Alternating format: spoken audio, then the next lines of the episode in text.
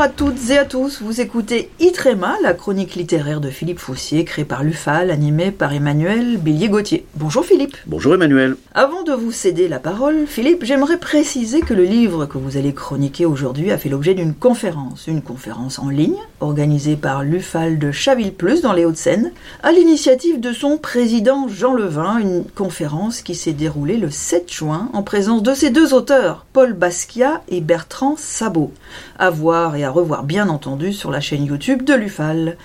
Mais pour l'heure, occupons-nous du livre Voici Itrema épisode 26, Emmanuel Arago ou le roman de la République. Itrema, la chronique littéraire de l'UFAL, l'Union des familles laïques. De l'illustre dynastie républicaine des Arago, on retient le plus souvent la figure du père, François, l'astronome et homme d'État qui eut son heure de gloire politique sous la Deuxième République. Emmanuel Arago, qui nous intéresse aujourd'hui, né en 1812, mort en 1896, fut de son côté diplomate, avocat, écrivain, mais avec à son actif une tout aussi brillante carrière politique. Député sous la Deuxième République, il le redeviendra en 1869 à la fin de l'Empire, du Second Empire, pour ne plus quitter le Parlement jusqu'à sa mort. Il est ministre de la Justice, puis de l'Intérieur dans le gouvernement de la Défense nationale, avec Gambetta et quelques autres, installé en septembre 1870 à la chute du Second Empire.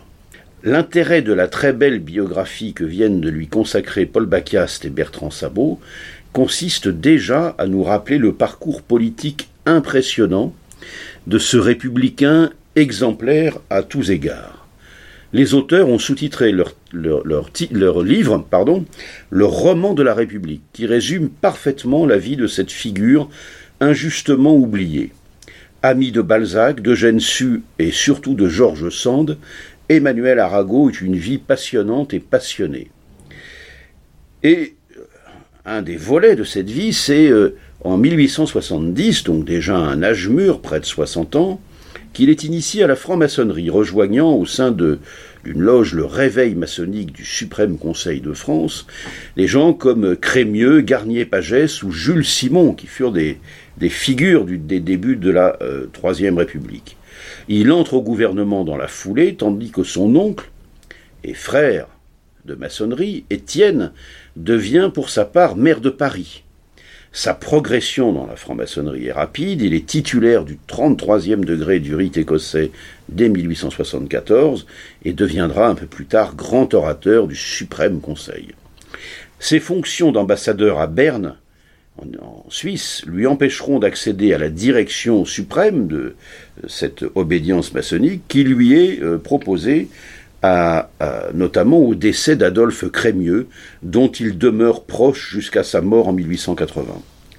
Et à l'image d'une majorité de francs-maçons de l'époque, Emmanuel Arago est non seulement ardemment républicain, mais aussi enclin à un anticléricalisme à la hauteur des dérives ultramontaines de l'Église catholique, dans la foulée du syllabus et du dogme de l'infaillibilité pontificale, une Église particulièrement raide à l'époque dénonçant la Légion noire, il rend des hommages appuyés à Voltaire à l'occasion des célébrations du centenaire de sa mort. Pour demeurer au premier plan de la mémoire collective, peut-être a-t-il manqué à ce grand républicain ce que Paul Bacquiast et Bertrand Sabot décrivent en creux de sa personnalité. Ils disent ainsi Sans doute le tempérament d'Emmanuel était-il trop romantique, trop intransigeant et inflexible pour s'accommoder des mesquineries de la politique politicienne. Fin de citation. Voilà pour euh, vous présenter rapidement ce livre qui mérite euh, vraiment euh, la lecture pour ceux que le XIXe siècle intéresse, puisque Emmanuel Arago, comme vous l'avez vu, a une longévité certaine, 1812-1896, et que donc il a traversé le siècle et qu'il a à son actif une palette impressionnante de, compétences et d'activités, de, encore une fois comme diplomate, avocat, écrivain, euh, homme politique, franc-maçon, etc., euh, euh, etc. Voilà. Alors Paul Bacquiast et Bertrand Sabot, Emmanuel Arago ou le roman de la République, avec une euh, belle préface de Éric Anceau, qui est spécialiste du Second Empire, aux éditions du Félin, c'est paru il y a quelques semaines, 336 pages, 25 euros. Merci Philippe, je corrige tout de suite. J'ai prononcé le nom de l'auteur Paul Bacchia en Paul Basquiat, donc euh, je rends à César ce qui appartient à César, c'est bien Paul Bacchiast et non pas Basquiat, qui est un peintre dont on éventuellement pourrait reparler, mais ce n'est pas l'heure ni le lieu tout de suite.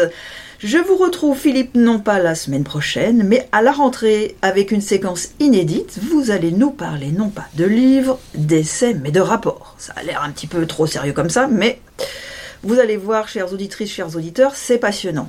Il s'agit de deux rapports distincts sur la formation des fonctionnaires et enseignants au principe de laïcité qui ont été rendus aux ministres Amélie de Montchanin et Marlène Schiappa pour le ministère de la fonction publique et de la citoyenneté concernant le premier rapport et à Jean-Michel Blanquer, ministre de l'Éducation nationale, pour le second rapport, celui de Jean-Pierre Aubin.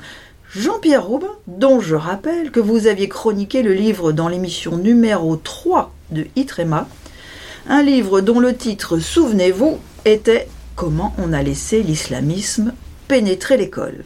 À réécouter en tapant Laïcidad, le nom de notre radio, puis Itrema.